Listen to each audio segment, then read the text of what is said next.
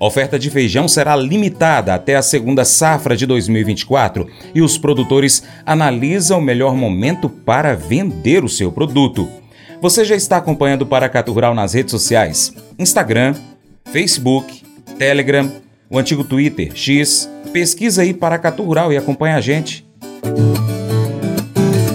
Viva o Feijão, com Marcelo Líderes.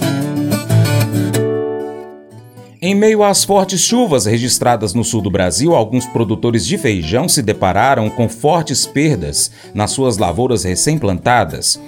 Contudo, em regiões um pouco mais elevadas, muitos deles conseguiram contornar a situação com o uso da palhada.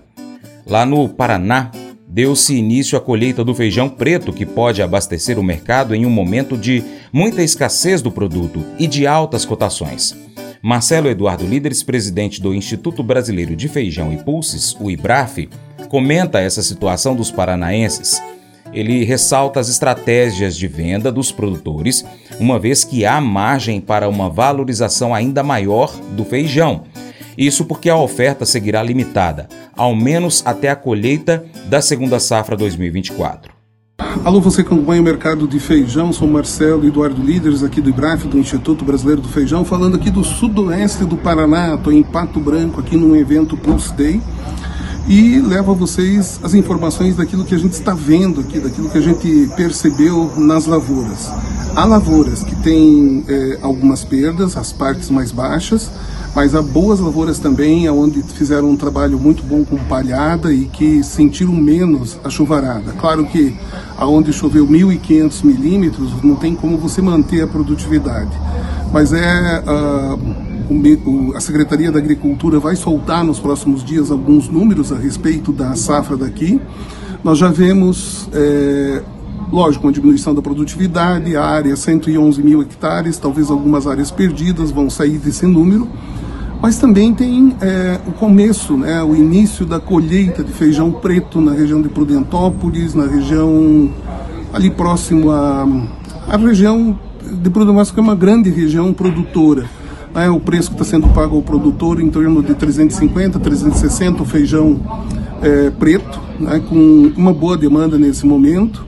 Teve lotes vendidos até acima disso. Né, a tendência é uma certa acomodação nos preços, apesar de que se ele recuar um pouco, com certeza a gente vai ver, vai ter a entrada dos é, comerciantes que guardam a mercadoria para vender mais tarde, porque sabem que o cobertor vai ficar curto esse ano mais adiante, antes do início da colheita da segunda safra lá no ano que vem. O feijão carioca com produção no estado de São Paulo, São Paulo puxando os preços, 350, 360 foram os valores é, reportados, Minas já com muito pouca é, oferta, poucos produtores com feijão, Mato Grosso também com poucos produtores é, disponibilizando alguma coisa dos estoques, e a gente já começa a entrar num ritmo aqui em dezembro é, um pouco mais tranquilo. Mês de dezembro, normalmente a gente tem uma demanda um pouco menor, os supermercados gastam os seus estoques, os empacotadores gastam os seus estoques e iniciam o mês de janeiro depois saindo do zero e voltando às compras normalmente depois do dia 15. Uma boa semana para vocês, bons negócios e viva o feijão do Brasil. Mas eu vou dizer uma coisa pra você, viu? É, se quiser colocar propaganda sua aqui nesse programa, ó, eu vou dizer um negócio, você vai ter um resultado bom demais, senhor. É isso mesmo, é facinho, facinho, senhor. Você pode entrar em contato com os meninos ligando o telefone deles, é o 38, é o 991810123, bem fácil. É muito bom porque aí a sua empresa vai sair dentro de um programa que é ligado aí ao homem para mulher do campo. É nós que vai estar tá assistindo e também vai ver sua propaganda. É bom ou não é? O discernimento é uma qualidade valiosa, pois nos permite avaliar com clareza as informações que encontramos e tomar decisões informadas. No livro de Provérbios, capítulo 14, há um destaque da importância de sermos críticos e prudentes em nossas escolhas e pensamentos, reconhecendo que o discernimento é uma ferramenta poderosa. Colossenses, capítulo 3, verso 13 nos lembra da importância do perdão. Assim como o Senhor nos perdoou, também nós devemos perdoar uns aos outros. O perdão é uma ação poderosa que promove a cura e a reconciliação nos relacionamentos. Unindo essas duas passagens, nós vemos que o discernimento nos ajuda a avaliar as situações com sabedoria e a tomar decisões justas.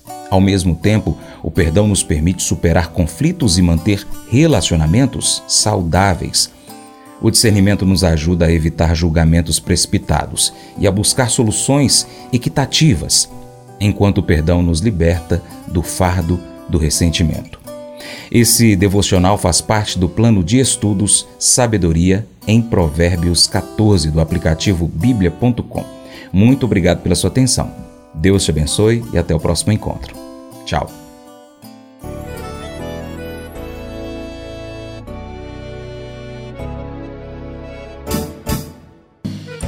Acordo de manhã para prosear no mundo do campo, as notícias escutar. Vem com a gente em toda a região com o seu programa Paracatu Rural.